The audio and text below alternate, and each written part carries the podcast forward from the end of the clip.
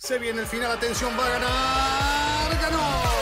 Es un podio muy especial, nos hace vibrar a todos y lo mejor son los aficionados coreando su nombre. Ha sido una gran jugada estratégica del equipo, pero sin la habilidad del piloto para gestionar neumáticos no les habría dado la victoria. Y allí ingresa Checo Pérez al corralito, luego de un gran premio de Mónaco apasionante.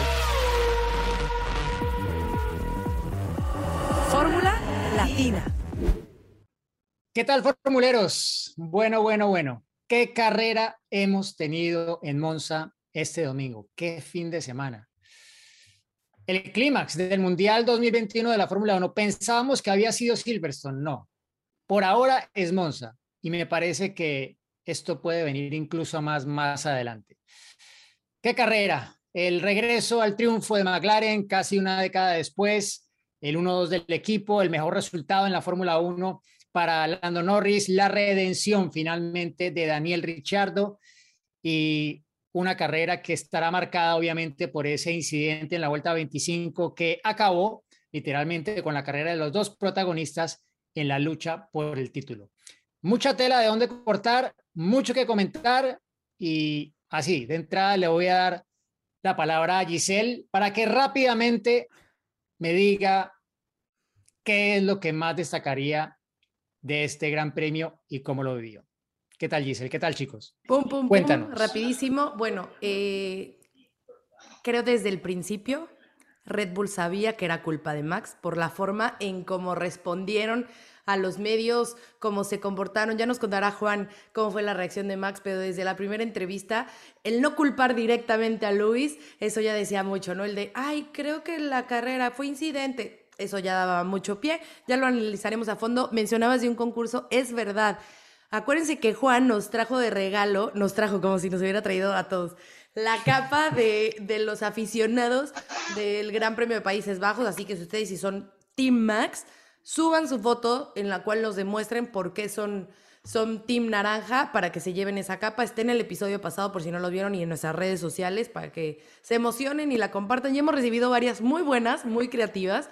Así que bueno, síganlas mandando. El próximo episodio es cuando daremos a conocer al ganador. Y de lo de Daniel, me fascinó, me puso muy de buenas, me emocionó mucho eh, que haya ganado esta dupla, ¿no? Tanto McLaren como, como Daniel.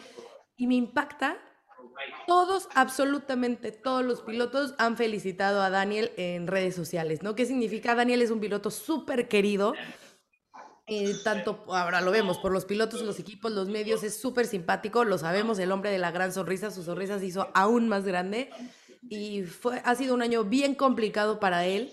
¿no? El tratarse, tratar de reencontrarse, de demostrar que obviamente tiene ese potencial porque sabemos las características y el gran manejo que tiene Daniel. Entonces, eso lograrlo y tantos años de este proceso de cambio, ¿no? De cambios de estructura de McLaren, bueno, pues han rendido frutos. Así que me encantó ese podio eh, naranja, en naranja por McLaren, ¿no? Obvio, ¿no? El color papaya famoso que le llaman, en Monza. Lástima que ya no haya aficionados que invadan la pista, eso se extraña muchísimo, pero bueno, es parte de esta situación que estamos viviendo mundialmente, pero estuvo... Bueno, muy bien. Em, Juan, tú que estuviste allí, ¿qué nos puedes contar? ¿Cómo has vivido este Gran Premio de Italia? Bueno, en principio, como bien dijo Giselle, eh, no hubo invasión de pista, algo totalmente diferente a lo que vimos una semana anterior. Eh, no hubo invasión de pista en los Países Bajos, pero estaba repleto de gente y con casi sin cuidado. Parecía un gran premio normal. En, Italia había más gente eh, con tratando de la distancia social y cubrebocas y demás. Pero bueno, al margen de eso, para agregar nada más, eh, creo que fue para mí el, más entretenido de todos. obviamente el de Sambor me gustó mucho, pero este fue un gran premio que cuando salen de la ecuación Max y Hamilton, hay carrera, ¿no? Eh, estaba, había ya una diferencia al sexto en un momento de seis segundos. Eh, si vamos al día anterior, el sábado, Max le había sacado 12 segundos a Daniel Richardo. Eh, estaban como en otro nivel los Mercedes y, gracias a Dios, no por el incidente en sí, porque todos van a decir, eh, quieren que queden afuera, se dio esta oportunidad y la supo aprovechar muy bien Daniel Richardo. Yo me quedo con lo que me dijo, que dijo, yo desde el viernes ya me sentía que estaba para ganar. Bien. Tenía una energía distinta. Eh, eh, y, y, y, más- y te digo, Daniel Richardo, todo lo que está bien en la Fórmula 1 para mí. Realmente es un tipo eh, rápido, simpático, mezclando las dos cosas, ¿no? Lo deportivo y como persona. Y creo que fue una victoria que la controló inclusive. Él dijo, yo sabía, ni siquiera pensaba cuándo iba a terminar la carrera, yo enfo- me enfocaba vuelta tras vuelta, pero disfrutaba encima, no estaba ni, ni tenso ni demás, iba disfrutando cada vuelta y la controló. Este, inclusive en algún momento, creo yo, fue mi percepción, no sé si van a coincidir ustedes, que trató de hacer un, un juego ahí, ¿no? De, de- darle la preocupación a Lando de que se preocupe más por los otros que vienen atrás que por él mismo, ¿no? Este, entonces, me parece, eh, me parece bueno, pensó en el equipo, pero con el equipo le dijo, hay que aumentar el ritmo, lo hizo, tenía guardado. Para mí la controló de principio a fin y esa largada fue fantástica. Así que bueno, hablando de Daniel Richardo nada más, y después le voy a contar que me fui a la pizzería, hablamos de la pizza, que lo pone feliz. Él dijo, a mí me pone feliz, no es bueno para la dieta, pero me pone feliz. Y se nota que Richardo tiene que ser feliz, como cualquier piloto, ¿no? Tiene que sentir, disfrutar de lo que, de lo que hacen, porque de hecho es un poco, de eso se trata, ¿no? La presión siempre va a estar, Claro. pero Richardo se sacó esa presión y lo más lindo fue, eh, no me fui nunca, estuve en un costado y eso realmente me emocionó. Yo estaba en la transmisión y cuando lo escuché, miren, se me pone un poco la, piel de gallina porque uno entiende cuando un deportista atraviesa estos momentos y que salga de ahí, de ese lugar medio feo, que él mismo lo mencionó en una entrevista que hice, súper merecida. Lo de Hamilton y Max lo hablamos después, pero ese mensaje de radio también de Max diciendo, bueno, si no me dejas espacio, es como diciendo, ¿eh? Si no me haces esto, yo te la doy. Y, y es a- un poco asumir la responsabilidad, creo Claro. yo. Él solo se, se, se va, pre- va preso, me parece a mí, El con un mensaje de esas características. Suena, sí, suena un mensaje de ajuste de cuentas después de lo ocurrido en Silverstone prácticamente, ¿no? Ya sabiéndose fuera de carrera, igual que Hamilton. Ah, perdón, pero ¿puedo tomar sí. vino? Ah, no, uy, perdón. Lo que tú quieras, Es vino, a ver. es- Es, es es jugo, de jugo uva, de uva. ¿no? Jugo de uva. claro. exacto. De Puede ser gaseosa. Pero claro, es- estás en el aeropuerto, ¿no? Juan? Es la quinta, es la quinta copita. para Claro, para que, para que aguantes el vuelo sin problema. No, sí, es, es tu casa, hombre. Fórmula Latina es tu casa, haz lo que quieras. Aquí es libre, libre. Bueno, pero hoy, hoy toca o jugo de naranja o de, de papaya, ¿no? Eh, Vos lo hiciste. ¿Vos, vos te compraste, vos te compraste una papaya o no? Sí, No, sí, yo- sí. Bueno, es, era es tuya. parte de mi dieta usual, por fortuna. Ah, Oye, dice Cris que si lo saludamos. No, no, yo Bueno, estoy acá, Chris. escucho atentamente. Me parece, Cris, que, que igual eh, diciendo, siguiendo un poco lo que mencionaba Juan, claro, algunos dirán, bueno, una carrera sin Verstappen y Hamilton en pista, claro, tenía que ganarla otro.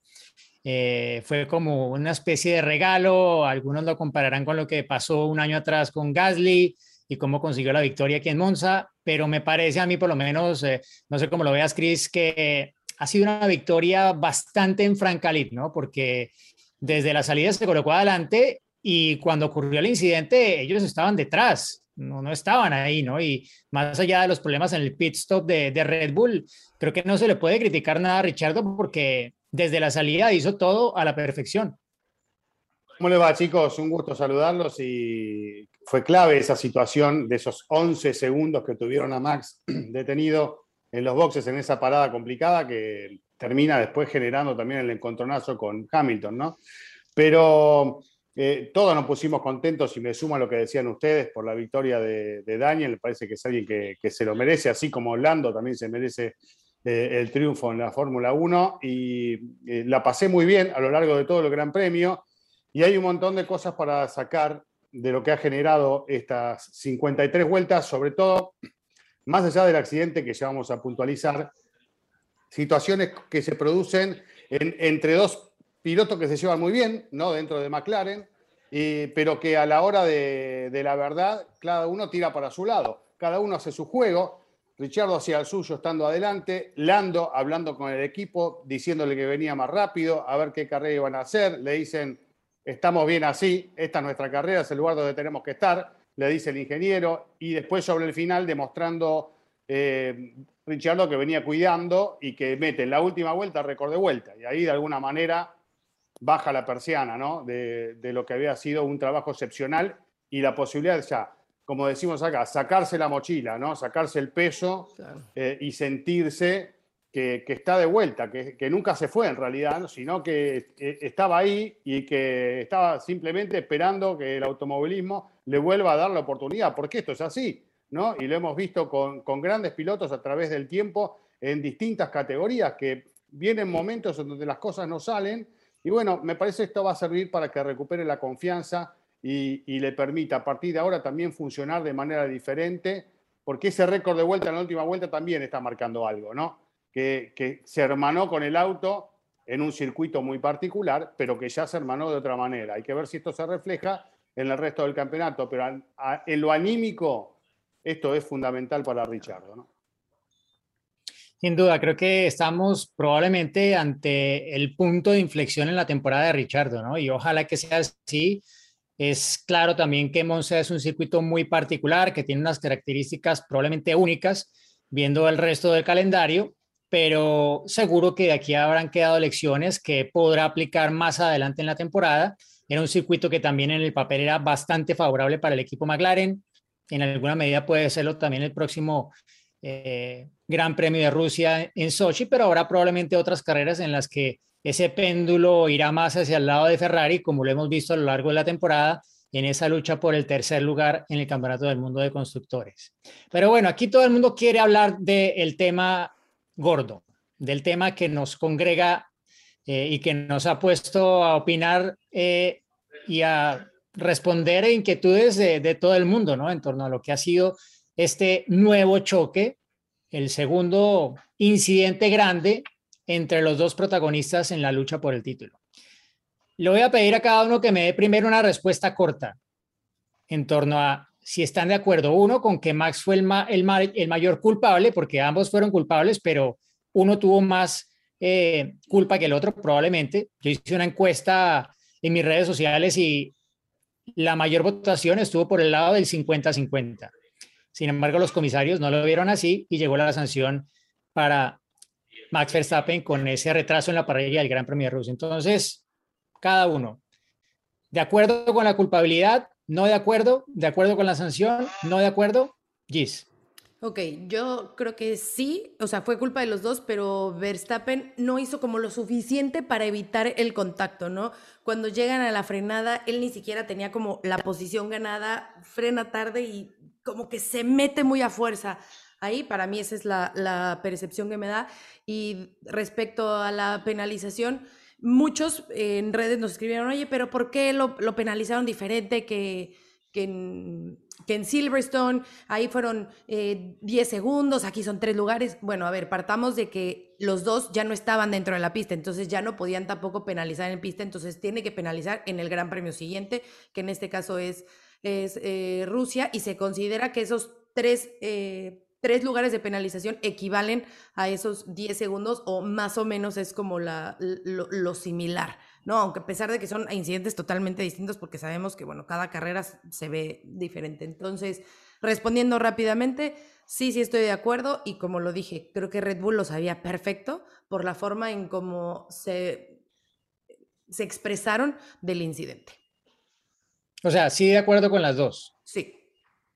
Ok. Juan.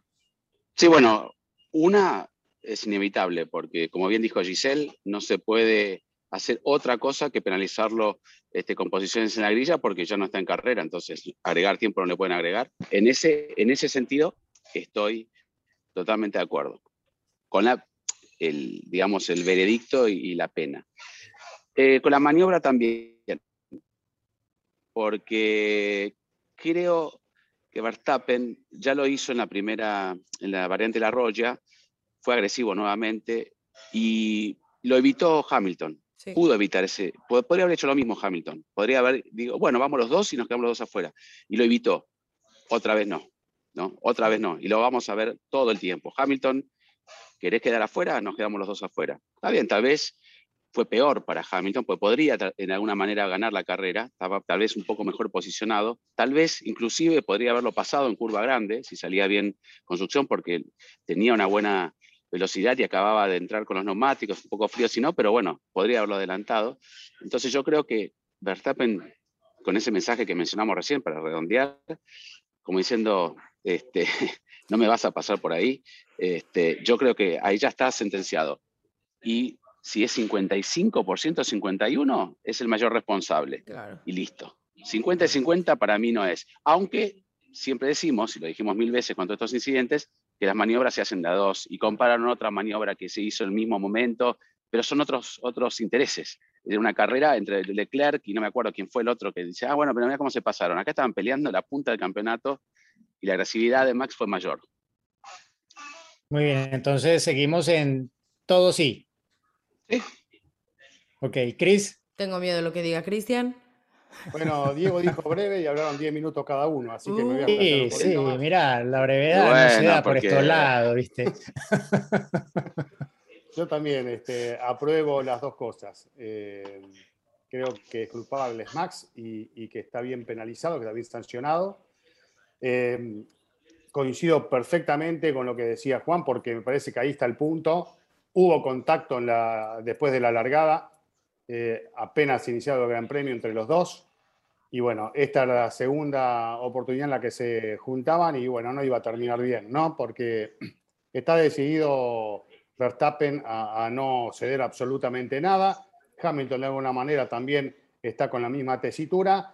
Eh, y yo veo algo bueno y algo malo de esto que está pasando. Lo bueno es que se está poniendo picante cada vez más esta definición de campeonato, muy atractiva y nos va a tener a todos pendientes así hasta que termine este, este torneo, eh, esperando a ver cuál es la situación cada vez que se crucen en la pista. Así que esto me parece buenísimo porque le hace bien a la Fórmula 1, hace mucho que no vivíamos de esta magnitud y hay que disfrutarlo. Esto es automovilismo y estas cosas pasan. Y esta rivalidad es así porque nadie quiere perder y van todos al frente.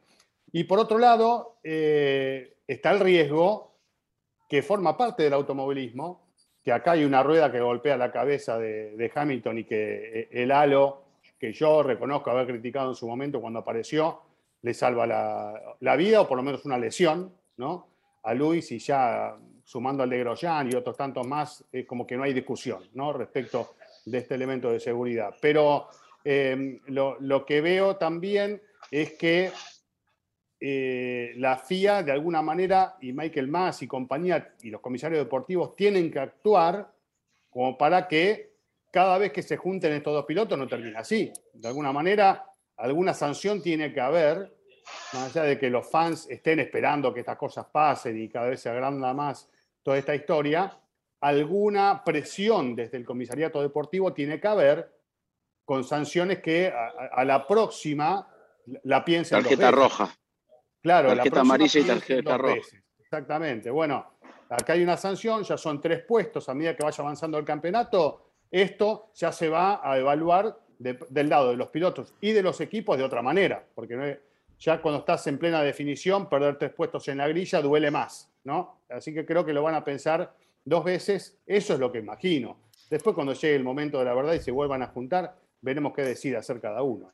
Cris, tú lo mencionas esto por, porque lo platicamos de que, espérame, digo rapidísimo, porque sé por, qué por dónde va Cris, porque alguno de los fans mandó como un una propuesta de decir como, ¿qué pasaría si a lo mejor los dejan fuera de una carrera? O sea, como algo más duro, ¿no? A eso, a eso es a lo que vas, ¿no, Cris? No, pero ¿cómo, vas a dejarlos fuera de una carrera? Eso es lo que había propuesto, o, el fan, no yo, ojo. Sí, no, no, Pero, pero eso es lo que va, me refiero con algo más duro. Perdón. No, espérame. Yo, veo bien Yo no lo dije, lo dice, o sea, por eso lo digo. Sí, no, veo bien penalizar y coincido con esta penalización. No me parece sacarlo de una carrera, salvo que la magnitud de del error o, de la maniobra, bueno, genere ya o obligue a una sanción. Sí, una bandera negra o así. ¿Puedo, agregar una cosita que pasó tal vez por, por arriba? Porque mucho se habló. A ver, pero, pero ustedes dan por hecho que yo estoy de acuerdo con ustedes. No. Ah, no, no, pero quiero agregar algo por, por lo que dijo del riesgo. Nada más, eh, Verstappen, porque yo estaba ahí cuando estaba, y con cara de, de, yo no fui, que se percibe. Cuando Verstappen está convencido de algo, está así. Sí y esto era mucho más manito y hablando y, muy simpático, horas con los periodistas y, eso eh, no es un actor, ¿no? No puede ocultar que tenía cierta responsabilidad. Em, le preguntaron por qué no fue a ver si Hamilton estaba bien, porque En ese accidente, vos ves una rueda arriba de la cabeza del otro piloto, él ni miró, se fue. Y él respondió que vio porque Hamilton seguía acelerando, como tratando de sacar el auto, como diciendo, si estás haciendo eso, va a estar bien. A mí me pareció, en el caso del accidente de Silverton fue distinto porque le avisan por radio, no va a bajarse del auto, este, que no sé, algunos dirían, no, lo podría haber hecho, pero se preocupó, preguntó por la radio si está bien. Verstappen miró por un lado Juan, y siguió. Juan, pero, pero, pero, no, a ver, a ver, no, no, no, pero, pero Juan, es que, es que justamente lo que dices ya, ya es como, pero ¿para qué le va a preguntar si ya lo vio? O sea, si tuve la cámara a bordo que queda encendida después del accidente de Verstappen, la de Verstappen que va mirando hacia atrás, lo que está haciendo Hamilton es con marcha atrás, o sea, de la reversa, moviendo el volante al lado y lado para tratar de desenterrar la parte mismo, del auto que era la que estaba sobre la leca. O sea, entonces, no, no, pero que el tipo está bien, está en sus cinco sentidos. Pero mucha gente, mucha gente en las redes preguntó eso. Y por eso lo estoy aclarando, que él lo vio. Por eso siguió caminando. Pero en ese momento llama la atención, hasta que uno no ve es lo mismo que, acusarlo a Hamilton por haber festejado cuando Verstappen estaba en el hospital. Por eso, bueno, por eso, pero pasa de un lado que y pasa meterse en un terreno que no... no bueno, a ver, Diego, dinos, ¿tú qué piensas? No me quise meter. No, digo la gente en general, no lo digo por vos. Es que, ¿saben qué? No, ya no, a lo mejor vamos a dar nuestras opiniones, porque por estar diciendo lo que dice la gente ya nos están cayendo. Sí, nos perdemos, nos estamos yendo de, del eje. Sí, por las ramas. Pero bueno, no, a ver, yo, yo creo que mi primera opinión de lo que vi fue que era un incidente de carrera, ¿sí? Sí. Si tú ya lo ves más en detalle, puedes decir, y fue mi, mi punto de vista, ok, hay más responsabilidad de Verstappen. Que eso eh, haga obligatorio sancionar, no creo, no creo. Y al final, tres posiciones de, de, de, retraso en la parrilla es como una palmadita en la mano, ¿no? Porque por la distancia que estamos en el campeonato y porque, a ver, si, si Verstappen hace la pole en Sochi, que pues a priori no diría que, que son los favoritos, pero si hiciera la pole, sale cuarto. Sí, o sea, no está es en la segunda fila. La mano, Diego. Podés, perder una carrera, vos podés perder el Gran Premio. Bueno, también la puedes perder desde la pole o desde el segundo lugar de la mira, mira el sprint qualifying, ¿qué le pasó a Hamilton? Entonces, yo me, yo me refiero a que es una, es una sanción muy leve, o sea, es, la, es el mínimo retraso. ¿sí? Si, si hubiese seguido en carrera, le habrían puesto una sanción en tiempo. No sé si 5 o 10 segundos, pero habrían tenido que actuar más rápido y habría sido tal vez un poco diferente el procedimiento de los comisarios, porque aquí tuvieron más tiempo para deliberar, mirar, etcétera. Si hubiera seguido en carrera, habrían tenido, tenido que ser mucho más veloces, ágiles y tal, vez no habrían podido tener en cuenta tantos elementos ni haber escuchado a las partes que fue lo que ocurrió aquí, ¿no? Porque recordemos que ellos se reunieron después con el representante de cada uno de los equipos y con los pilotos, los escucharon a ambos y de hecho todo lo que dijo cada uno está consignado en el documento que notifica esa eh, sanción de tres posiciones de retraso en la parrilla eh, para la próxima carrera para Verstappen. Pero lo que, lo que sí me parece es que sería una lástima que esto ocurra en la última carrera del año cuando está en juego el título y que se defina por una sanción, ¿sí? Porque ahí ya no va a haber sanción de tres posiciones de retraso en la parrilla, porque ya no hay más carreras. Ahí puede venir una sanción que se aplique en tiempo en el resultado de la carrera o que directamente sea otro tipo de sanción diferente si los dos quedaron eliminados y como en esta ocasión el puntaje se mantuvo igual entre los dos pilotos. Eso es lo que no me gustaría. Y para que eso no pase, creo que la FIA tiene que actuar más fuertemente. Creo que ellos ya después de lo que pasó en Silverstone hablaron con ambos, pero creo que eso no ha sido suficiente. Y las sanciones, los 10 segundos a Hamilton en Silverstone y estas tres posiciones de retraso en la parrilla, no creo que vayan a ser suficiente para que evitemos ese desenlace que para mí sería el peor posible, que nos enfrentemos a esta situación al final de la temporada y que esto acaba definido como en la era Senna Prost eh, o Schumacher Hill, que, creo que no, no estaría muy bien. Vuelvo a lo mismo, insisto, no es mi idea, no es mi propuesta. Es que Chris y yo tenemos un grupo aparte en WhatsApp de todos ustedes, entonces vimos ese, esa ah, pregunta que vimos esa pregunta que mandó uno de los fans, pues te digo, Qué buena onda. ¿Qué penalización ah. pondrían ustedes? O sea, ah. él dice algo de dejarlos fuera de carrera o ¿qué, ¿qué penalización pondrían ustedes para que digan, tómala, ahí está, no lo vuelvo a hacer. ¿Cuál sería? no dejarlos sé, fuera. una sanción a ambos, Perdón, por ejemplo. Perdón, Giselle, un minuto. Estoy armando un grupo. Lo que te- Mejía de Juan Fosaroli. Sí. eh, Bueno, pero sí, lo- sí, exacto. Ya está, lo tenemos. ¿eh? Muy bien, Listo. muy bien. Espero que Ahí nos me llegó la comuniquen por lo notificación. menos lo que dicen. Pero sí, o sea, poner algo más, algo más fuerte a ambos, ¿no? Y, y que no lleguemos al final de la temporada. Y bueno, si es que si se hubiera actuado en su momento, no habríamos acabado en esto. Pero o bueno, sea, como un ojalá que- arrancar que no desde atrás, haz de cuenta. O sea, que a Max en vez de tres lugares le habían dicho, arrancas desde el fondo. Por ejemplo.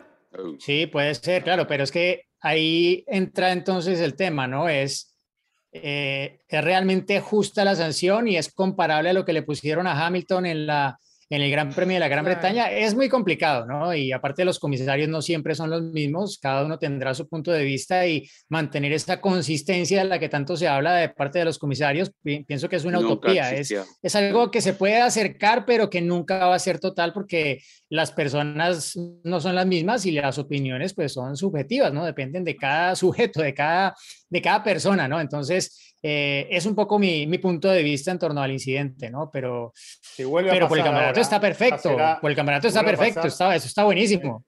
Si vuelve a pasar, ya será reincidencia. Me parece que esas cosas también se tienen en cuenta desde el momento de sancionar, ¿no? Ya, ya un nuevo capítulo sería una reincidencia y ahí sí, tal vez justificaría una sanción más importante. O sea, como que ya lo hizo uno, ya penalizaron a uno. Ya lo hizo el otro, ya penalizaron al otro. Ok, ahora ya están iguales. Claro, sancionaron a los dos, Ahora- hablaron con los dos, le dijeron Claro. cómo va a ser la cosa, lo siguen haciendo, bueno, ahí ya la mano tiene que ser más dura. ¿no? Otra Ahora- cosa que mencionó Verstappen que es Sí. importante para esta situación es que fue en caliente también una reacción que él tuvo, ni bien terminó, que fue a hablar con el equipo, que estaba, ah, eh, viste, cuando dice un deportista está en caliente o dice algo, algo que no quiere decir, y yo lo entiendo, porque estos pilotos están con la atención al máximo. Claro. En ese momento tal vez se, se enceguecen porque son humanos también en ese momento. Por eso también yo no creo que, por más que tenga responsabilidad, lo haya hecho súper a propósito.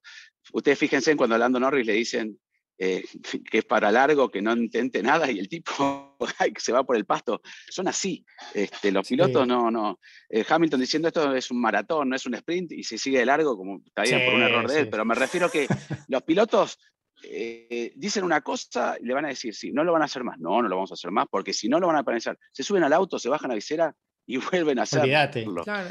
Olvídate. Pero, pero también está otro elemento que, bueno, ya lo mencionamos, pero la radio de Verstappen evidenciaba que él estaba bastante frustrado con el retraso en la parada en boxes. Y creo que eso también sumó a su forma de manejar el duelo con, con Hamilton, ¿no? Igual, ya sabemos cómo es Verstappen, ya sabemos que no va a desaprovechar un hueco. Vio que se podía mandar por fuera y se mandó.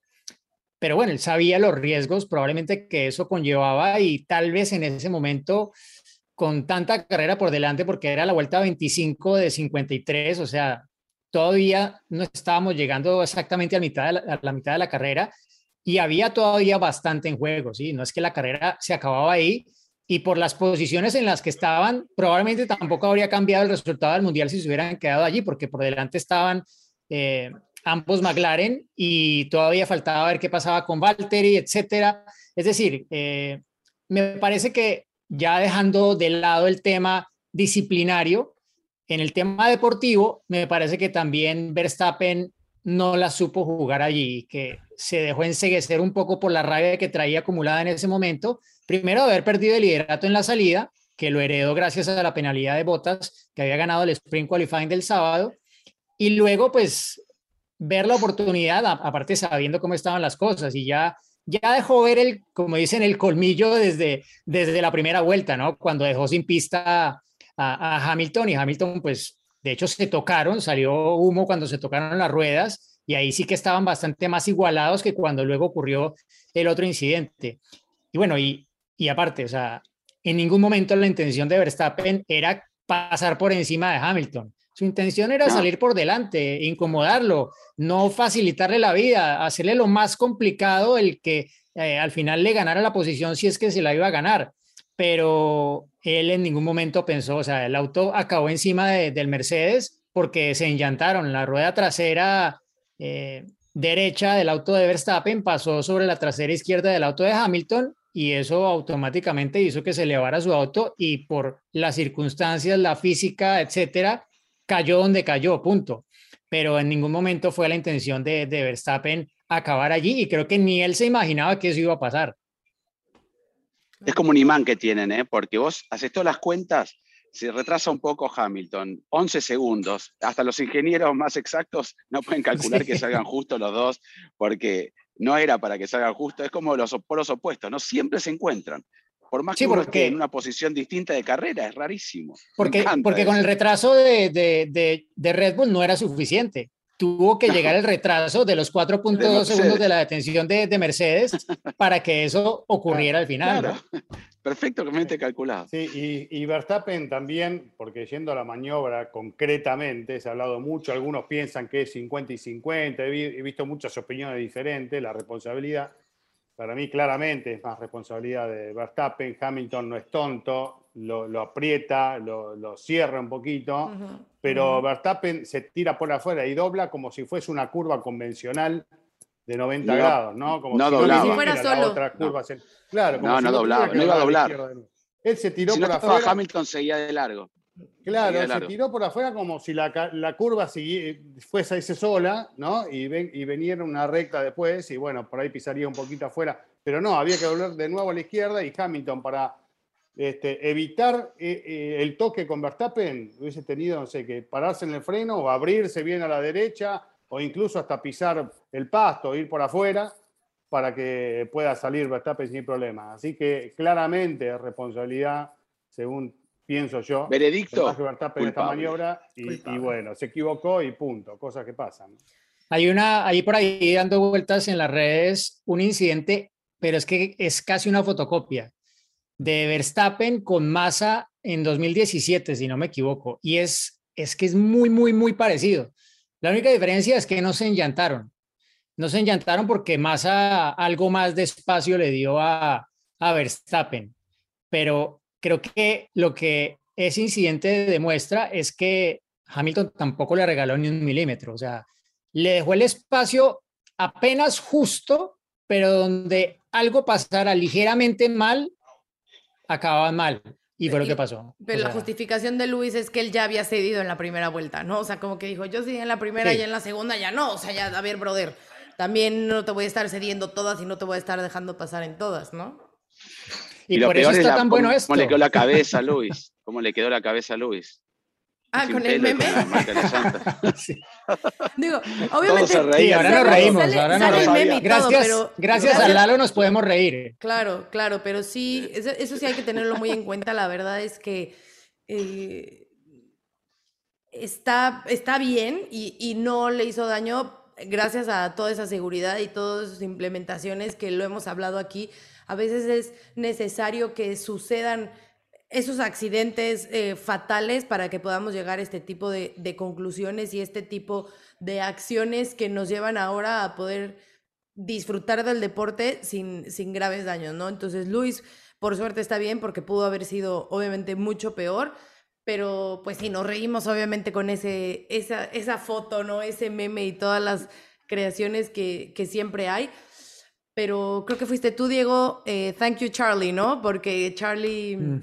Whiting, que fue el que impulsó todo este movimiento para tener el halo, entre tantos obviamente con la FIA, de tener el A la, halo. a fuerza, porque A nadie fuerza, quería. Porque nadie ¿no? quería, exactamente, nadie quería y bueno, pues ahora eh, Charlie debe estar desde su tumba diciendo, se los dije, de algo iba Él a con su servir". propio halo. ¿A- ¿Alguien, Con su propio alguien halo. se acuerda? ¿Alguien se acuerda ahora cómo era el auto sin halo? Con el halo, con el halo, como lo quieran decir. No, ¿Alguien no, se no. acuerda? Ah, es que ahora ves los que no tienen halo. Claro. Sí, ves un parece raro. F4 y dices, pero ¿cómo Sí. corren sin halo? O sea, son Claro. los pilotos sí, sí. más salvajes los de la Fórmula 4, que son los que acaban de salir del karting. ¿Cómo no tienen halo? O sea, Claro. no se entiende. Por eso digo, estéticamente criticamos, ¿no? no criti- criticamos lo estético más que nada y, y hoy ya se- nos olvidamos cómo eran los autos antes, así que bienvenido sea, fantástico, ¿no? Sí. Pues sí. Bueno, cambiamos de tema, ¿no? Eh, o algo más que agregar Checo. en torno al Sí, incidente. No, yo quiero hablar de lo de Checo. Ay, Bueno, sí, Si entonces- puedo, si puedo proponer A ver, este, conductor vía libre. designado. Giselle Sarur, vía libre, tema checo. Exponga. Eh, no, bueno, de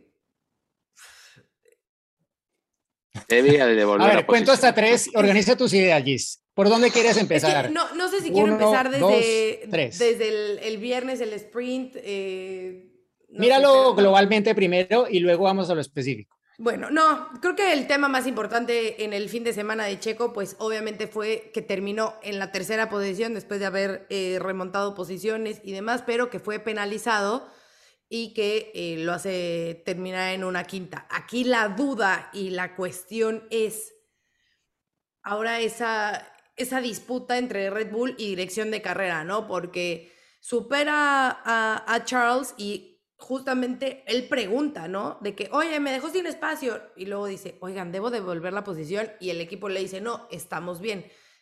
Por Christian ahora. Horner, Christian Horner ahora, ha di. mencionado, ajá, por ahora. Christian Horner menciona que le preguntaron a dirección de carrera, oigan, ¿todo bien con Checo? ¿Debe devolver la posición? Y que no le respondieron, que no tuvo respuesta, por ende entendieron pues que todo estaba bien y que no iba a pasar nada, y que cuando llega la penalización fue como de, hey, pero si preguntamos y no pasó nada. Pero, Gis, Entonces, pero Michael Antes de que Massey- sigas, sí. Michael ¿Qué dijo Michael dijo- Massey? Ajá, exactamente. Que les dijeron, eh, Él dijo, que- eso es incorrecto. eso es Lo que está diciendo incorrecto. Horner es incorrecto. es incorrecto y que además eh, que, que Red Bull le respondió como, ok, nosotros lo vemos, ¿no? O sea, como que Exacto. fue Red Bull los que tomaron la decisión de dejarlo correr. También en ese momento la carrera estaba cambiando mucho, entonces para cuando Checo podría haberle devuelto la posición, ya, Che- ya Bottas estaba detrás, de, delante de, de Leclerc, entonces ya era un tanto complicado que pudiera devolverle la, la posición, ¿no? Entonces... eh, sí era como muy ¿Te puedo decir previsible que eso iba a pasar, pero pues obviamente eh, como fan mexicana pues sí es como de no, era el podio, ¿sabes? ¿No? Era, esa es un poco la parte que creo que todos los seguidores de Fórmula Latina estarán eh, de acuerdo conmigo. Pero pues sí era previsible mira, porque ya había pasado el día anterior es- en el sprint y la tuvo que devolver. Exacto. Exacto, Exacto. sí, y, sí, y es que en ambos casos lo, se lo pensó mucho, a mi modo de ver, ¿no? Es un poco mi opinión. Obviamente tú sentado en el auto y con todas las presiones y pensando que vas a tener que volver a hacer una maniobra que te ha costado cuántas vueltas hacerla. eh, creo que el precedente, justamente que mencionas, de lo que pasó con Stroll en el Spring Qualifying, cuando incluso lo, in- lo investigaron a Checo por esto, que, Que al porque final la pues, devolvió muy tarde mí- en zona de DRS. Sí, pero bueno, o sea, la devolvió y la devolvió. Incluso mirando, si tú miras el cronometraje, en un momento dado se dio incluso más, o sea, quedó en rango, fuera de rango de RS en algún momento. Entonces, me parece que, que cuando ya vieron eso los comisarios dijeron, ok, pues si no, no hay investigación necesaria. Pero aquí me parece que sí, Leclerc lo apretó, pero no lo alcanzó a dejar sin pista. O sea, no fue un Hamilton Verstappen en la primera vuelta, no. Aquí lo que pasó es que Checo se mandó por fuera y a mi modo de ver se mandó tan duro que no pudo hacer la curva y tuvo que pasar por dentro porque ya él en ese momento estaba por delante de, de Leclerc. Y el, el tema es que, o sea, lo preguntó pero no soltó. Él siguió para adelante y claro, ya después se, se complicó mucho poder devolver la posición. Entonces, si realmente la, la iba a devolver, debió haberlo hecho inmediatamente, ¿no? Y plantearse la oportunidad de volver a atacar en la siguiente zona de RS, que iba a ser a la salida de la parabólica de Alboreto, pero, pero no lo hizo, ¿no? Y me parece que allí sí un poco, digamos, le, eh, le critico a Checo el no haber aprendido la lección del sábado, Del día anterior. porque de, de haber devuelto la posición inmediatamente, se habría evitado todo el lío y probablemente estaría celebrando el podio, no sabemos si más, pero creo cuarto, que esto ya... Eh, sí, ya, ya pues eh, acabó con sus opciones y era, era así como lo decía Giselle, era previsible que algo, algo iba a pasar y claro, mucha gente dice, no, pero es que no le dijeron, nosotros no tenemos ninguno, todas las radiocomunicaciones, eh, sobre todo con dirección de carrera, esas solamente nos ponen las que ellos quieren. Entonces hay una cantidad de tráfico de radio que nosotros desconocemos qué pasó y nos quedamos con las declaraciones públicas y lo que se escuchó en su momento en la radio de Checo. Son los elementos de juicio. Punto. Sí, absolutamente. Y bueno, estas cosas pasan siempre y a veces cuesta entender cómo, cómo no se resuelven rápidamente, ¿no? Y por qué tenés que pensar tanto, cómo tenés que actuar y el equipo, a ver, espera que había... Hay, hay situaciones que se, en este tipo de curvas, de, de chicanas, se producen siempre y vos te tiraste por afuera, te salió mal, tuviste que cortar y avanzaste la posición y la tenés que devolver. Claro. Y es así, me parece Bueno, que se, situaciones que son más simples, ¿no? De resolver. ¿Se acuerdan en 2008 en Spa cuando Hamilton corta la chicana? Le devuelve la posición a Kimi, pero aprovecha, que pasó también Sí. este fin de semana, Sí. aprovecha, le devuelve la posición, pero se pone atrás y aprovecha la succión y lo pasa. En la sur. celebra, sí. se celebra el podio y después lo bajan, gana masa finalmente. Y eso costaba un campeonato. Eh, hay, que, hay que aceptarlo. Esto aquí costó un podio, pero se devuelve siempre, es obvio. Eh, no hay duda, es una regla que ya está establecida. El equipo dudó, yo creo que es responsable tanto el equipo como Checo, Claro. en mucho menor medida, mucho menor medida, porque él confía en lo que, y lo dijo en la entrevista cuando le hice, Claro, él confía en lo que le dice el equipo. Claro, Ujú. pero también sabe, corre, eso desde cualquier categoría se devuelve la posición. Por más que te esfuercen o no, él cortó y, y pasó to- todo el fin de semana, y sobre todo en esa primera curva. Así que fue un desentendimiento que le costó caro. ¿Y Bueno, Monza, y- qué les pareció, chicos? Porque vuelve a pasar Pero- lo mismo de siempre, ¿no? pero de un circuito Chris, hermoso. Sí. Antes, perdón, eh, antes de cerrar tema Checo, eh, porque hubo muchos comentarios, sobre todo de, de México, contra Red Bull por la estrategia que usaron con Checo este fin de semana y porque le tuvo que dar la succión durante toda la clasificación a Verstappen, ¿no? Que pues, no sé, brevemente mi punto de vista. Aquí los roles ya están claros hace unas buenas carreras, meses, No, ¿no? desde la primera, Entonces, no lloremos eh, ahora ni nos lamentemos porque Red Bull está haciendo una estrategia para favorecer a Verstappen. Yo creo que eso. Tres puntos de diferencia Pero además es obvio. A ver, te voy a decir por qué, eh, eh, por qué es obvio de verdad. Eh, si a lo mejor Verstappen no estuviera peleando el mundial, puede que fuera diferente. Pero es tan pegada la, la- la pelea con Luis que obviamente el equipo va a hacer todo para beneficiarlo. Al igual que Mercedes está haciendo todo con botas para beneficiar a, a Luis. Se le preguntó a Toto para el sprint, oye, ¿vas a dar órdenes de equipo en caso de ser necesario para el sprint? Son tres puntos, dos o uno. Pues él dijo, por ahora todo está bien. Si es necesario, lo vamos a hacer. Por supuesto, es normal. Están peleando el campeonato, están muy cerca. Medio punto, punto uno, va a ser la diferencia de que uno gane o el otro. Entonces, es totalmente normal que, que en este caso Checo sea, vamos a decirlo así, el perjudicado porque tiene que, que ayudar a Max. No nos guste o no nos guste. Nos Sí. guste o no nos guste, ¿no? Y hay que verlo, y hay que verlo un poco, eh, Gis, pienso yo, como, o sea, la afición de Checo, la que va a ver la Fórmula 1 porque quiere ver ganar a Checo. O sea, el triunfo de Red Bull con Verstappen ganando el título y probablemente con Red Bull ganando el Mundial de Constructores será también un triunfo de Checo. Así Claro. no lo veamos ganar Claro. más carreras en lo que queda del año. Y pues entre estos accidentes de Hamilton Verstappen puede haber otra oportunidad de ganar una carrera para Checo y allí tendrá que aprovechar para Claro, para poder conseguirlo. ¿no? Pero exacto, exacto. Entonces aquí creo que está todo bastante claro. Simplemente los objetivos de Checo hay que leerlos de una forma diferente a como tal vez eran cuando anunció que iba a correr para Red Bull este año. Ahí vi Perdón, otra, otra de las Eh, dudas que mucho ponían del ingeniero, porque decían, es que el ingeniero de Checo, yo he leído que el ingeniero de Checo es novato, entonces seguramente él no tiene la experiencia y por eso las estrategias Pero de Checo de ahí no siempre viene, están de mal. ahí- Entonces, El ingeniero no se eso, ¿no? encarga, pero sea, esa parte no se sí. va a encargar de ingenieros, tiene que encargar el equipo, el estratega, el, el que está con el, el con el reglamento en la mano. El ingeniero está en la parte de ingeniería del auto. Eh, la orden ahí, la, la dé que la dé, pero le dicen, bueno, tenés que volver la posición porque analizamos Sí. que es así. El ingeniero no, no, no, va, no se va a meter, no es el rol del ingeniero justamente eso, pero me refiero a que la responsabilidad del equipo, sea quien sea que le tenga que dar esa orden. Y yo, sorry que no me quiero, eh, pero lo que dijo Chris, y seguro que es un tema para tocarlo con Diego y con, con Gis, yo para mí no es la culpa de Monza, ¿eh? Que los autos no se pasen. Un segundo. Eh, para mí, Voy- voy a hacer los otra pausa ahí. monoplazas de esto es Fórmula 1. Eh, Monza es un circuito que vimos en muchas categorías cómo se adelantan y, y- en el pasado, sí. y en el pasado, decir. en el pasado, Alonso con Vettel, eh, eh, han- se han pasado, Checo ha pasado, todo el mundo ha pasado. Estos autos realmente, bueno, ¿para qué vamos a decir? Ya duran cuatro meses más y se acabó.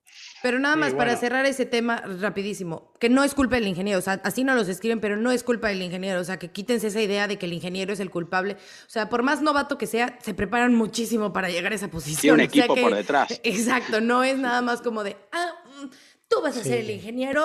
Es vente una decisión de aprendes". equipo. O sea que no, Es no va por ahí, el ingeniero no tiene nada, nada, nada que ver en esto. Bueno, Cris, por favor, Ya, ahora sí. ilústranos. Eh, iba justamente a ampliar eh, lo que decía recién Juan. Tiene que ver con lo que pasa con los autos, eh, eh, estas alas chiquitas para tener poca carga en un circuito como este hace que no tenga efecto el DRS prácticamente, ¿no? Aunque parecía que Bottas era el único que le funcionaba, pero eh, Motorcito fresco. la sensación de que, de que no, no tenía el efecto que sí se ve en otros circuitos con alas mucho más grandes. Eh, y, y bueno, toda la turbulencia que genera el auto de adelante que va complicando a los que vienen atrás hace que no se pueda lucir como todos quisiéramos un circuito tan veloz como este y tan lindo como este de Monza, ¿no? Y ojalá que el reglamento del año próximo pueda evitar este tipo de cosas y en circuitos como este tengamos otro tipo de carrera, ¿no? Sí, bueno, y el Sprint Qualifying, eh, ya para cerrar y eh, ir adelante con sus preguntas, eh, resolver sus dudas. Sí, El perdón que yo miro mucho para el bueno. costado porque está la manga del avión Tranquilo. y veo pasar gente. Dale, dale. fíjate. Dale, no me dale. quiero ir. Eh, De última se escuchará digo, en español. "Guau, Eh, tanta, tanta bueno, gracia". decir que gracias a- al Sprint Qualifying de alguna forma tuvimos la carrera que tuvimos, pero también me parece que ha sido una coincidencia, no que necesariamente el implementar un Sprint Qualifying en cada fin de semana nos va a garantizar que vamos a tener eh, imponderables eh, de cara a la carrera y que se va a alterar mucho la dinámica del Gran Premio el domingo, ¿no? Creo que ha sido una buena coincidencia que nos ha permitido tener un resultado inesperado y un duelo que ha marcado esta carrera y que probablemente va a marcar la lucha por el título. No sé si alguien quiera decir algo al respecto de esto para irnos a las preguntas, Iván. Sí, el sprint qualifying, que lo dijo Richardo, eh, con su buena largada, fue gracias a la, a la largada del día anterior. Eh, y pasó lo mismo en Silverstone, ¿no? Esa- ese, ese problema con Hamilton, viendo un poco la información de la largada del día previo, pudo mejorar Hamilton también su largada, que la primera no había sido mala. Yo creo que hay muchas cosas buenas que genera el sprint qualifying. A mí me gusta que haya una tensión. Lo que me parece abominable y aburrido y que la gente no entiende y que uno trata de decir, está con el tanque lleno, medio lleno, que prueba para el sprint, que no, es la práctica libre en Parc Fermé prácticamente de una hora encima que hay este, los sábados a la, mañana. Es, este, habría que hacer tanque lleno, algo mucho más corto, otorgar un, no sé, hacer algo, pero sí, realmente no, no, no, no llama al espectáculo. Y ustedes saben que la gente, mucha gente no puede ir el viernes al circuito Claro. porque se trabaja. Entonces el sábado vos vas a ver una carrerita, bueno, una carrera no, pero es media hora. Hacer algo a la mañana, no sé, pero realmente me ha pasado porque lo he visto y ustedes seguramente también con la gente comentando, no se entiende mucho esa práctica. Yo creo que le van a hacer muchos arreglos si es que se vuelve a utilizar en algunos grandes premios el próximo año, pero tiene que solucionar varias cosas, como también el, el ¿cómo era? El King of Speed o algo así. eh, King of Speed, bueno. Sí, bueno, que vuelva el puntaje Bueno, a esa. y a- las a- estadísticas de la Fórmula Sí, 1, de, claro. de la pole, imagínate, la pole quedó para, para, bueno, la pole se la ganó Botas en esta carrera, Bottas. pero Bottas. no salió desde la pole, Claro. salió, salió último y, por y las cuando uno penalizaciones, y entonces- cuando uno lo penalizaban no tenía la pole como le pasó a Schumacher Exacto. en Mónaco como le pasó Exacto. a Hamilton cuando ganó Pastor Eh, entonces Sí, sí, había una confusión pero cómo si larga Se último presta, ¿por qué sí. conservó la No. Eh, Puedo. Se presta para más confusiones, sí. ahí viene ahí sí, viene ahí viene. Basta de sprint, muchachos, terminémosla. Ya se demostró que no sirve para nada. No, No Cris, sirve para nada. Ahí te va. Te voy a decir Basta de que sprint, sí basta de sirve. inventos vamos extraños, vamos vamos Chris quiere, No. quiere, Son- quiere. confusos y que lo único que hace es que estén la gente pensando, a ver, ¿y esto cómo es? ¿Y aquí cuántas vueltas? ¿Y, cuán- y qué, cómo es? ¿Y ¿Pero quién hace Bueno, la- rápido que me están llamando Basta. de porque Basta. tenemos aquí unas preguntas. Ahí te Basta, va, ahí rápido. Y una cosita más, y una cosita más, que eh, en el sprint eh, se, se le quita la posibilidad a Gasly de hacer un buen Gran Premio, le pudo pasar en el Gran Premio, pero bueno, porque Verstappen se le cruza adelante a Richardo, Richardo tiene que levantar, Gasly le pega a Richardo, que también pudo quedar fuera a Richardo y perder la carrera, Gasly le pega, rompe el ala y generó todo eso que pasó en la largada del sprint. O sea, no basta de sprint, No, muchachos. fuera el sprint. Pero no, pero te voy a decir no algo. más. A lo mejor luego estás viendo el sprint y es como, ay, no está pasando nada. Pero si la ves como desde afuera, genera muchísimo en el cual, o sea, después de la cual y como que piensas que ya así van a, arrancar, pero no, o sea, por ejemplo, a Hamilton lo perjudicó, entonces eso le mete emoción al campeonato, ¿no? A Daniel tomó la posición de privilegio, lo que jamás te hubieras imaginado. O sea, como que ese tipo de cosas a mí me gusta porque le añade algo distinto, como que rompes con el típico gran premio. Entonces es como, pues tienes que estar a las vivas y La pelear. y- emoción el sábado te la da la Como- como en clasificación y el Gran Premio del domingo. Como Esa en la Silverstone. Fernando Alonso, ¿se acuerdan que remontó como tres o cuatro posiciones y que pudo Bueno, salir otra mejor? A vez fue Checo lo el move perjudicó. de la carrera fue de Alonso. sea, otra vez. Entonces, eh, Se luce yo creo que sí, de vez en cuando está bien tener un, un sprint. Pero bueno, ahora sí, Bueno. ya Checo. De- ya Checo, ¿Tiene ya el- Diego.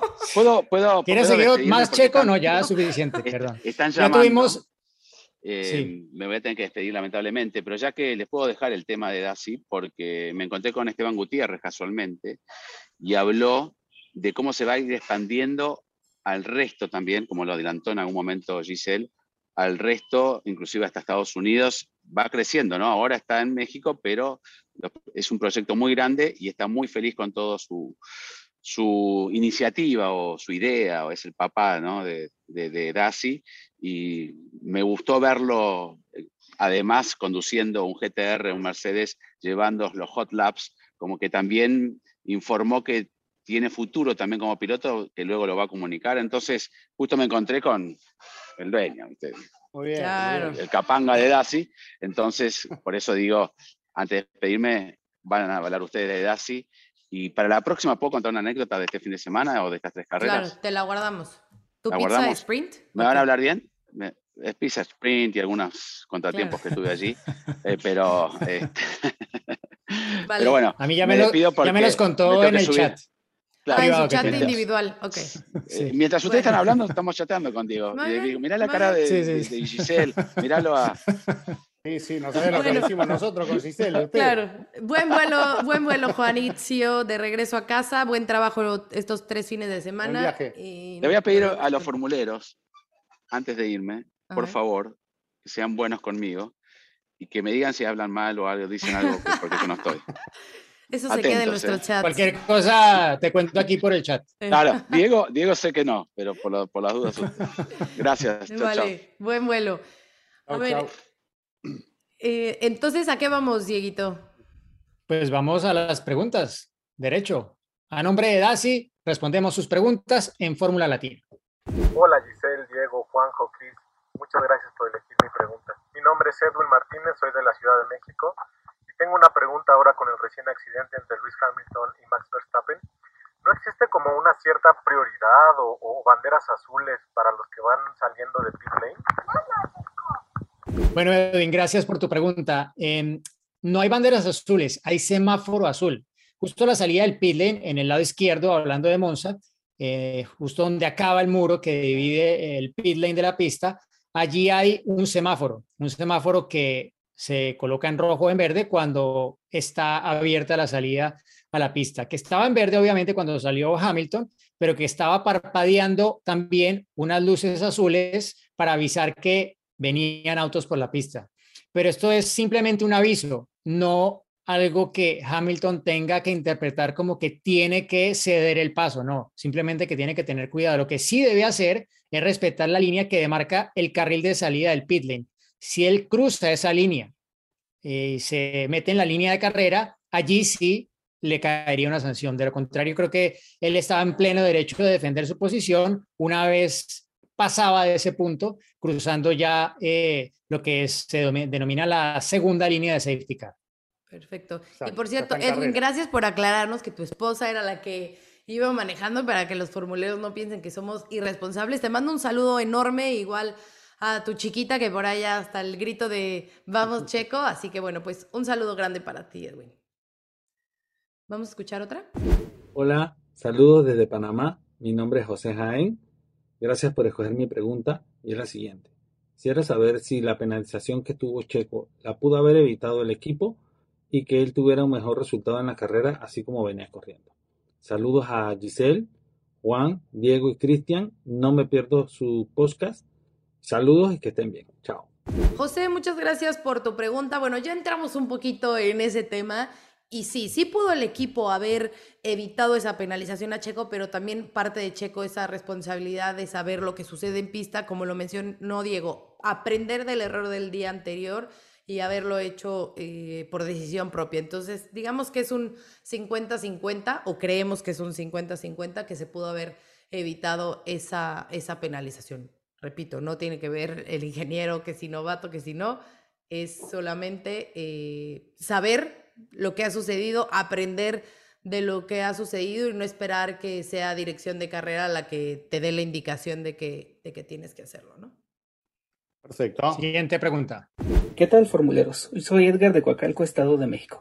Mi pregunta es si existe alguna obligatoriedad dentro del reglamento para que Dirección de Carrera responda a todos los radios que le envían los equipos, ya que menciona Christian Horner en una entrevista que no les avisaron en devolver la posición a Charles Leclerc durante el movimiento de Checo. Saludos a los ojos de Giselle, al eterno Fosaroli, a Telemejía y al imparable Christian en Grid Rival. Nos vemos en la fiesta del Gran Premio de México. Hola Edgar, gracias por tu pregunta. Estuvimos hablando en este episodio bastante de este tema y, y, explicando un poco qué fue lo que pasó en esa situación. Desde ya que hubo comunicación de parte de Red Bull consultando por la maniobra y a ver qué es lo que tenían que hacer. Eh, y según Michael Massey también hubo respuesta. Tengo entendido que no es obligación del director de la prueba responder todos los requerimientos, porque, bueno, este, por momentos pueden ser muchos, pero eh, sí, evidentemente lo que estamos notando es que hay mucho diálogo, ¿no? Entre él y los equipos eh, cada vez más. Ahora los estamos escuchando, algunos de ellos. Antes, este, evidentemente, no los escuchábamos, pero siempre como que hubo consultas acerca de determinadas situaciones. Pero creo que un, equipo tiene que hacerse cargo responsable, tanto el equipo como el piloto, de las cosas que hacen, porque todos saben el reglamento. Todos tienen el reglamento en la mano eh, y saben qué se puede hacer y qué no. A veces hay alguna duda y, y se consulta, pero para, para, a mi entender, se habla demasiado, ¿no? Me parece a mí en los últimos tiempos. Pero bueno, señores, sí. ah, y le quiero agradecer este, porque me dice que vengo imparable en Grid Rival y tiene razón, porque ya estoy en el puesto 52. Vengo para adelante, ¿eh? vamos. A mí no me fue súper bien, o sea, no tanto como a ti, Cris, obvio, pero ya estoy 297, ya entra a los 200, ya entra a los 200. No sé cuánto voy a durar a adelante, ¿eh? porque viste hice, que te va mal en una y desapareces. Claro, hice 200, no, 290, no. 990 puntos. Es que la verdad, yo no. traigo un equipazo. A mí, a mí me cayó muy mal eh, el retiro de Gasly y el eh, incidente de Giovinazzi, porque lo tenía aparte seleccionado a Giovinazzi oh. para marcar doble puntaje. Mm. Iba todo muy bien hasta el Spring Qualifying. Ya después, bueno, hasta que llegamos al Spring Qualifying, porque ahí fue cuando justamente Gasly en la primera vuelta quedó fuera y ya me dejó un poco cojo, pero igual subí algunas posiciones, 898 puntos, y estoy con 12.191 en el puesto 132 y bueno, mi equipo se valorizó 5 millones y medio de libras. Ahí vamos. Sí, sí, sí. Para arriba. Y, y, lo compré a Richardo la semana pasada, chicos, así que no sé qué pasó. Me iluminó a alguien, no sé qué pasó. Yo, bueno, yo, tengo, yo tengo a McLaren y a, y a Lando, entonces eh, por eso creo que también me fue súper bien. Y es la primera vez que todos mis, mis pilotos eh, se van a la alza. O sea, siempre tengo así de que menos, menos, menos, menos. Y ahorita ya, ya me gané mi buena lanita.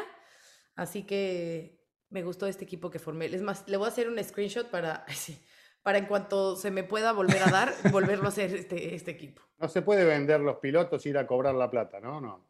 No, estaría, estaría al, final, al final del año estaría muy bien poder cobrar el cheque, pero claro, creo que claro. se quedará en lo virtual. Bueno, eh, tenemos otra pregunta más, ¿verdad, Diego? A ver, vamos con ella. Hola Giselle, Diego, Juan, Cristian, muchas gracias por permitirnos ser parte de esta comunidad llamada Fórmula Latina. Mi nombre es Felipe Morales, le estoy mandando este video desde Concepción, en Chile. Mi pregunta es la siguiente, ¿por qué es tan importante el aire limpio en el circuito de Monza?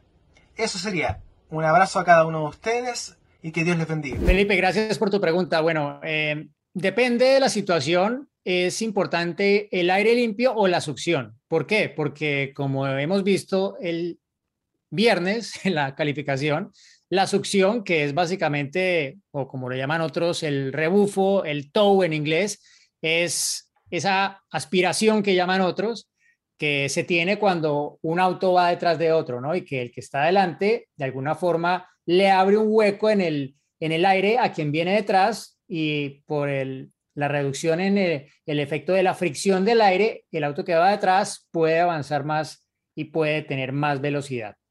Esto favorable en las rectas, no en las curvas. Pero para una vuelta rápida de calificación en Monza, se estima que entre tres y medio y cinco y algo más segundos de diferencia con el auto que va adelante, da el nivel de succión ideal para poder ganar en la recta suficiente velocidad sin perder en las curvas.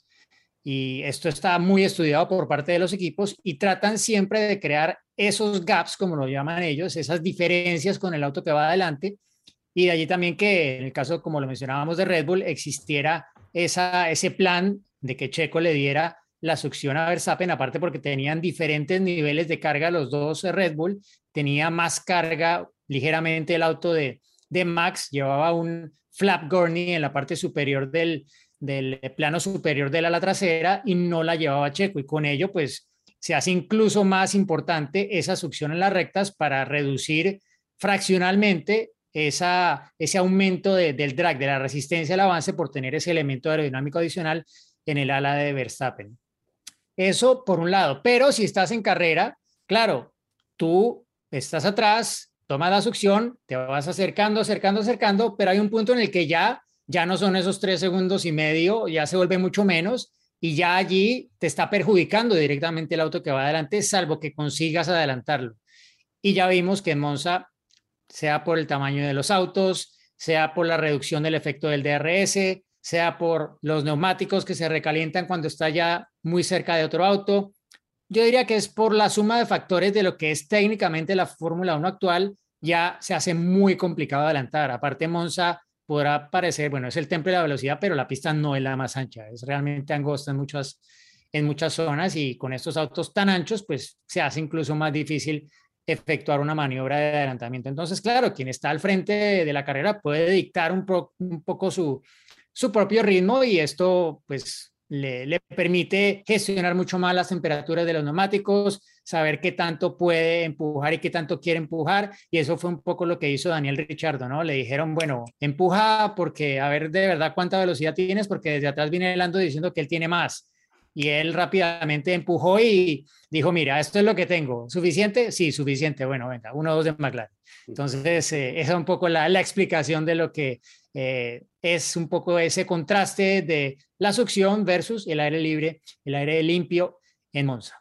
Y tenemos una última pregunta, una pregunta importante que tiene que ver con los orígenes de Daci.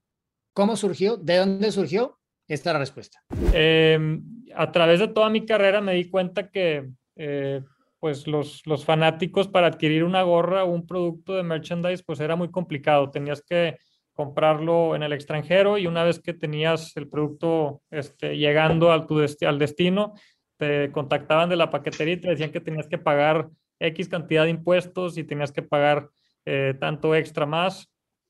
O la otra opción era pagar un ticket para ir a la carrera y en la carrera pagar eh, un precio por una gorra una camiseta tres veces el valor eh, real. Entonces, eh, a través de, todo este tiempo, pues me di cuenta de esa, esa falta que había para la comunidad del automovilismo y por eso desarrollamos esta plataforma en la que todos los productos pues están, están puestos en México, están importados y a tres o de tres a cinco días en tu casa de forma gratuita en el envío. Cerrado capítulo de preguntas y respuestas y abrimos capítulo ya para el cierre de este episodio de Fórmula Latina, la anécdota, que hoy está por cuenta de nuestra compañera Giselle Cerro. Adelante, Giselle. Ay, mi sección favorita, el anecdotario. Es que me estuve acordando eh, y alguien puso en redes, ¿no? De, cuando Checo en 2012 quedó en el podio, quedó segundo en Monza, ¿no? Arrancó decimotercero, fue un carrerón. Y me tocó estar ahí para cubrirlo y la verdad es que era una locura, muchísimos mexicanos. Eh, corría con Sauber, entonces fue de esos tres podios que tuvo con Sauber súper inesperados y que fueron mágicos. Eh, pero la anécdota es que eh, al finalizar, ya terminó el Gran Premio, hice toda mi nota, no sé qué, fui a entrevistarlo. Pero eh, en ese momento no tenía yo los derechos, bueno, no yo, Televisa, que era con, con la empresa con la que estaba, no tenía los derechos de transmisión entonces no podíamos como tal entrar al circuito. O sea, sí podía, pero no podía. Bueno, no estoy para dar esos detalles este, de abogados, ¿no? El chiste es que eh, yo entrevistaba a Checo en, en, el hotel. Entonces llego al hotel, estamos en el lobby del hotel, lo estoy entrevistando y se acerca un niño, o sea, un niñito se acerca al lado. Entonces está como muy pendiente viendo la entrevista y le estoy, estoy entrevistando a Checo y en esa sí como que se escucha de que, ¿Un niño italiano? pues yo supongo, ¿no? Pero se escucha así. Y Checo y yo como de... Se que, había comido "Ay, la pizza. Qué raro. Sí, sí, sí, yo creo. Y Checo y yo así como de, bueno, pues, eh, o sea, como que le sigo haciendo las preguntas y otra vez. Entonces ya como que era, como que decíamos, ¿qué, qué, qué pasa? Y de repente un olor que ya no podíamos, o sea, la verdad que la entrevista la paramos de que no podíamos dejarnos de reír. Y, dije, ¿qué onda? y el chavito muy normal así, o sea, literal, pedorriéndose durante la entrevista. Seguro fue el nene, ¿no? Seguro que... Que fue el nene. Sí, claro, claro, claro, claro. Bueno, espero a menos de que Checo lo haya actuado muy bien, porque de verdad. Bueno, Checo estaba, es más, Checo estaba enfermo, pero de gripa, o sea, se sentía súper mal. Había tenido un fin de semana terrible, se sentía súper mal. Entonces, eh, no podíamos dejarnos de reír porque, o sea, como que no le queríamos decir a él y yo. eh, y, y creo que Checo sí le dijo como que. Eh, Tuto bene, ya sabes, como que no sabemos ni qué, pero.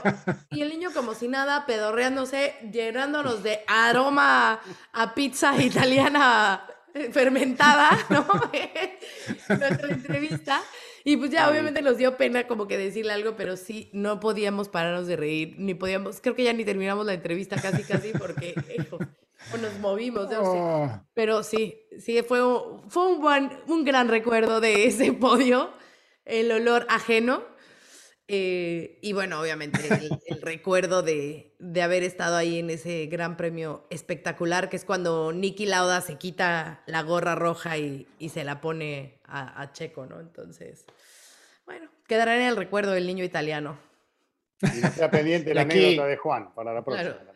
Claro, lo bueno es que ahora con el Aquí cubreboca. Va a acabar así. Sí, sí, sí. Porque vamos a acabar Fórmula Latina con un olor un poco fétido, desafortunadamente.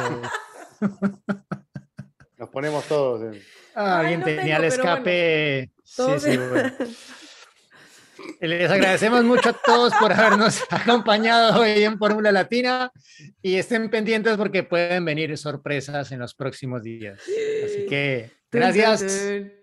Nos encontramos en la próxima. Chao, chao. Se viene el final, atención, va a ganar, ganó.